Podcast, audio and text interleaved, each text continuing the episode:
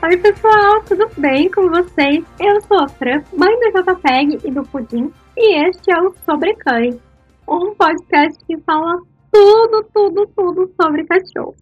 Hoje o Marlin não está aqui presente, e esse episódio é, eu vou estar tá aqui sozinha mesmo, contando para vocês sobre o episódio anterior. Aposto que vocês já devem ter ouvido por aí e ficaram pensando: nossa, será que já aconteceu a alteração do Jota? Como será que foi? Então, hoje eu vou te contar sobre esse assunto. Caso você tenha caído de paraquedas aqui e não sabe do que eu estou falando, volta no episódio anterior. Lá a gente conta por que, que o Jota precisou operar e também sobre a veterinária a cirurgiã que operou ele. Aí ela conta tudo lá, por que da cirurgia, como é a técnica, como funciona tudo certinho. Este aqui eu vou contar para vocês como foi essa cirurgia. Mas antes de eu contar, né, e entrar nesse assunto, eu queria falar para vocês me seguirem lá no arroba amigo no Instagram e também seguirem o Marden no Fotógrafo de Cães. Cada um fala um pouquinho, né, assim, sobre coisas específicas. O fotógrafo de cães, ele fala um pouco sobre o Marden, sobre fotografia canina, sobre raça, desfiamento, N coisa. Eu falo da raça Pane, mas cachorro é cachorro. Então, assim, tem as peculiaridades da raça, mas o assunto também é cachorro. E se você quiser mandar algum recado, fazer algum comentário, fazer uma pergunta sobre esse episódio, vai lá no arroba sobre cães e encontra a foto deste episódio. E aí você comenta lá que a gente vai responder tudo para vocês, ou manda um direct mesmo. Ah, tenho uma dúvida, eu queria falar sobre algum assunto específico. A gente vai ter o maior prazer em responder tudo para vocês, tá bom? Agora, bora lá pro nosso assunto. Queria contar para vocês que o JPEG não respirava, né? Ele é um pug braxcefálico, então ele não respirava desde que ele nasceu. Então a gente tinha um problema. Eu achava que isso era um problema da raça. Que a maior parte dos pugs não respirava mesmo. Isso tinha a ver com a raça, é uma condição da raça. E não uma síndrome, a síndrome braxcefálica que acometia o Jota e o Pudim não. E eu comecei a perceber isso justamente porque o Jota roncava pra caramba, engasgava com a comida. Não que o Pudim não engasga. engasgava muito com a comida e não conseguia andar quase nada, assim, que ele já ficava muito ofegante, passava muito mal. E um certo dia eu resolvi procurar a nossa veterinária que acompanha o Jota a vida inteira dele, para saber por que, que ele estava cada vez pior. E a gente fez uma radiografia, um, um check-up, né? E descobriu que a campainha lá da boquinha dele, pensa na nossa campainha, né? Ela estava muito mais alongada do que normalmente o cachorro tem e muito mais grossa. Então, que fazia com que o ar entrasse quase nada, né? Pouquíssimo. E fazia com que ele ficasse ofegante daquele jeito. Então, por exemplo, no episódio anterior, vocês vão ouvir que ah, os cachorros que esse problema dormem com um brinquedo na boca, sempre. Cachorro sempre estava com um brinquedo na boca. Enfim, é, lá eu conto mais com detalhes como é, era a vidinha deles de ação, né? E aí a gente percebeu que não dava para ficar desse jeito, precisava buscar alguém. E foi aí que eu conheci a doutora Andréia Facim, que é cirurgiã especializada em braquicefálica. Ela fez uma especialização e não tem ninguém aqui por perto, nem sequer parecido com esse assunto. E eu tinha realmente muito medo de operar ele até eu conhecer ela e perceber que ela era especialista e que se ela não fizesse direito, quem mais ia conseguir? Então eu realmente é, fui até ela, fiz uma consulta no consultório, foi em Campinas, e aí ela realmente analisou ali e falou, olha, realmente ele precisa. Né? A gente fez alguns exames e descobriu que ele tinha um acometimento muito severo de várias coisas. Então, por exemplo, ah, o buraquinho do nariz era muito fechado, muito fechado. É, vai de 0 a 5, ou de 1 a 5, sei lá, o dele era o 5. Então, foi uma das coisas que operou foi o buraquinho do nariz. É, também fez uma, um, tipo uma endoscopia no dia da cirurgia, porque ele já estava lá anestesiado, para saber tudo que estava acontecendo ali. Então ela cortou, é, já fez. Ela pegou essa campainha do Gol nossa, pegou e diminuiu ela, deixou ela mais curta e também conseguiu afinar. Além de abrir o buraquinho do nariz, mexeu uma parte ali atrás do, do palato, das partes moles que ela fala no outro episódio. E também é, pegou, tinha uma. Vamos pensar assim que ali na traqueia tinha tipo uma janelinha. E, a porti, e essa janelinha, ao invés de ela estar tipo uma do ladinho da outra, ela estava batendo uma na outra. E o certo é ter um espaço, né? O cachorro pro ar poder passar, o cachorro poder respirar direito. Então ela estava uma batendo uma na outra, e fazia com que ele roncasse muito e fazia com que ele respirava muito mal. Então ela fez, ela cortou um pedaço dessa. É tipo uma cartilagem, sei lá, uma, uma parte meio dura ali cortou. Então, assim, eu tenho certeza que quando esse cachorro acordou da operação, ter pensado, meu Deus, estou respirando para caramba, o que, que, é isso? Que cheiro é esse? Que coisa maravilhosa é essa? É, aí, eu confesso que no da cirurgia, não tem como eu ficar nervosa. Por melhor que o cirurgião seja, por melhor que melhores mãos, é uma cirurgia, o cachorro vai né, é, ser anestesiado, então, assim, eu fiquei super mal, eu fiquei chorando, a hora que eu deixei lá, fui assim, tipo, ai, foi desesperador. Mas não porque eu não confiava nela, e sim porque é um sentimento de se fosse, tipo, minha mãe fazendo uma operação, se fosse qualquer pessoa, eu também ia sentir aquilo da mesma forma, por melhor que a outra pessoa seja. Por melhor que o cirurgião que, que esteja fazendo ali seja, né? Imagina. Mas, é, passou o tempo que ela falou que ia que ia ser a cirurgia e logo ela já me mandou uma foto dele acordado, bem e comendo. Comendo normal, como ele come, como ele faz normalmente. Então ela falou assim, olha, pra ele já acordou, ele tá super bem, maravilhoso.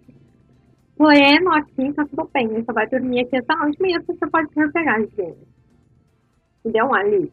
Mas assim, esse cachorro virou outra pessoa, outra pessoa, cachorro, cachorro pra minha pessoa, mas ele virou simplesmente outro cachorro. Ele mudou da água pro vinho. É, ele precisou ficar 10 dias em observação aqui em casa, tomando remédio, fazendo, comendo a comida de uma forma pastosa, e aí uma introdução é, aos poucos da, da outra comida, né? Da comida em pedacinho, pedacinho, comida seca, ração seca normal que a gente dá, né? E pra, antes de fazer essa cirurgia, a gente começou a fazer uma dieta com o Jota, porque ele precisava de emagrecer um quilo mais ou menos, para ficar melhor, para fazer anestesia melhor, pra, né? Enfim, então a gente já, já tinha começado uma dieta com ele, e essa dieta, ele tinha emagrecido bastante, estava muito bem. E aí ele só emagreceu mais, assim, porque ele começou a ficar muito mais ativo. É, ele começou a ser um cachorro que ele nunca foi. Então, ele começou a correr, começou a brincar mais, começou a ficar mais insistente nas coisas. Então, quando ele quer alguma coisa, ele fica lá até ele conseguir, antes ele, tipo, preguiça. Ah, não vou fazer isso, não. Por exemplo, ah, eu tô comendo alguma coisa. Aí eu não quero dar pra ele. Porque, por exemplo, é algo que ele não pode comer. Ah, comendo uva. E aí ele fica lá insistindo até eu arranjar outra coisa para dar para ele. Então ele senta e fica chorando até ele conseguir o que ele quer. Ele virou um cachorro um pouco mais agressivo, então ele vai para cima do pudim, coisa que ele não fazia, porque o pudim é muita paciência dele e ele, com razão, vai para cima do pudim. É... Ele começou a invocar com outros cachorros na rua, coisa que ele nunca tinha feito na vida. Então, às vezes, ele olha o cachorro mais longe, ele começa a latir, ele começa a ficar pra cima, sei lá, gente, com um cachorro meio outro cachorro. Assim. Mudou, mudou a personalidade dele. É, ele começou também a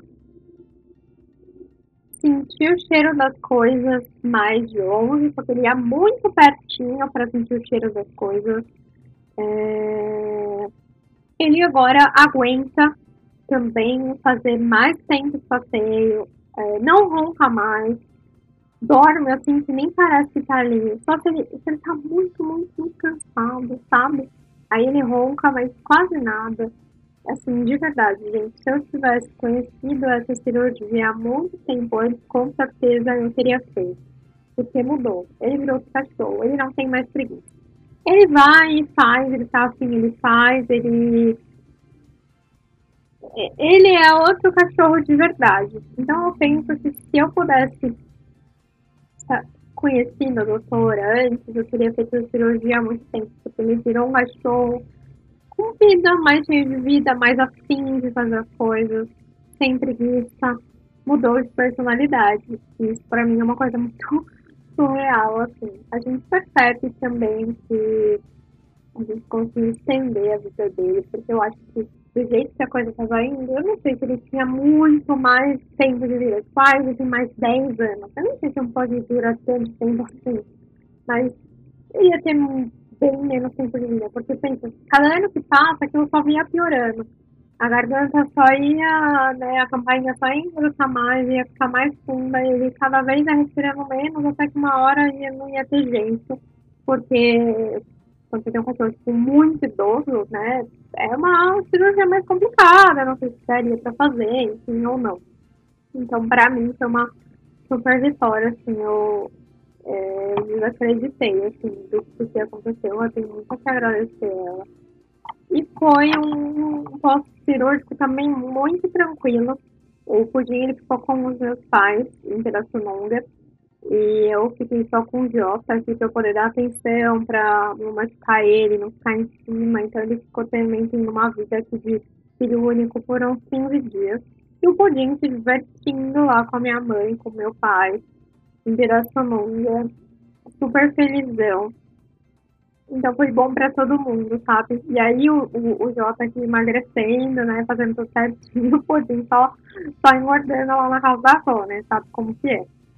Mas, é, de qualquer forma, foi bom para todo mundo. O pudim ficou bem. É, não que ele não continue enchendo o saco do Jota, mas bem menos. Porque o Jota agora se impõe, vai em cima, mostra quem é que manda. É, a gente tem um cachorro que não tem mais preguiça, que eu sei que eu posso levar ele no parque, que ele não vai ficar cansado como ele ficava antes. O que, o que acontecia muito, porque assim, eu já sabia que ele ia ficar mal. E eu já ia tensa no caminho, do tipo, putz, a gente vai ficar. Eu ia, tipo, 6 horas da manhã no parque, pra voltar às 7 com ele arrebentado. Porque é muito estímulo, então era muito diferente. Porque é diferente de um passeio que você faz diariamente aqui no. aqui, tipo, em volta do, do prédio ele acaba sentindo mais ou menos os mesmos cheiros, porque acaba passando por ali um outro cachorro diferente. O resto é o que faz passeio ali todo dia. Então não tem uma super estimulação. Agora não tá, tem muito cheiro novo. Então isso estimulava muito. Aí ele tava puxando pra caramba na coleira, hoje ele já não puxa mais né, é, ele ficava muito ansioso e muitas coisas acontecendo ao mesmo tempo e ele voltava tipo exausto. Então era uma, uma hora que eu ficava com ele no parque para ele voltar e dormir o resto do dia estava desesperado. Hoje, gente, não acontece nada. É, ele volta cansado, mas não super estimulado dessa forma e passando mal, sabe? Então dá para ficar um pouco mais de tempo. Eu conseguiria, tipo, é, levar ele num evento que a gente não levava muito. Eu falo no outro episódio que tinha evento, ó, você pode levar ele duas horas. Então eu fazia tudo que eu precisava fazer, depois eu ia pra casa, trazia ele de volta a gente ficava tempo que precisava pra fazer as fotos e voltar, porque ele tava mal, mal, mal, mal. Agora eu sei que não aconteceu nenhum evento assim, super, porque a gente tá saindo de uma pandemia, mas agora eventos que tiver, eu conto pra vocês. E aí, gente, no meu Instagram, no arroba tem os detalhes lá. É, eu deixei nos destaques, chama Cirurgia do JPEG. E lá tem tudo que aconteceu, como foi, como que não foi, sabe? Todo lugar, tudo certinho, lá vocês vão poder tirar das dúvidas. E também, se vocês quiserem saber mais alguma coisa, tem outras dúvidas, pode me mandar um direct pode me mandar uma mensagem no, sobre cães no, nesse episódio, ou mesmo no meu, ou onde vocês quiserem, eu vou ter o prazer de responder. Só fala assim, Fran, eu vim lá no podcast, eu queria saber mais, eu tenho um pastor cefálico, como que for, como que não for, eu vou ter o maior prazer, de verdade, de responder para vocês, porque eu realmente estou aqui para isso. E aí, não vá pensando assim, ah, Fran, eu, o meu cachorro é um fixo, um lhasa, eles também são bracefálicos, sabe? Então, vale a pena ficar de olho, perceber se você tem um problema, se você também tem essa síndrome do braço cefálico. O arroba meu braço, que é o da doutora que operou a gente, a Andréia, operou a gente, operou o Jota, né, não eu, eu falo a gente, é, também ela explica muito bem sobre esse assunto, então é muito legal, dá pra, dá pra tirar várias dúvidas lá também, ela também tá super disposta a responder o que vocês quiserem lá, então vão até esse Instagram, sigam para vocês saberem mais sobre essa. Eu vou ficando por aqui. Um grande beijo meu, lambeijos do Jota e do Pudim. Até mais! Tchau, tchau!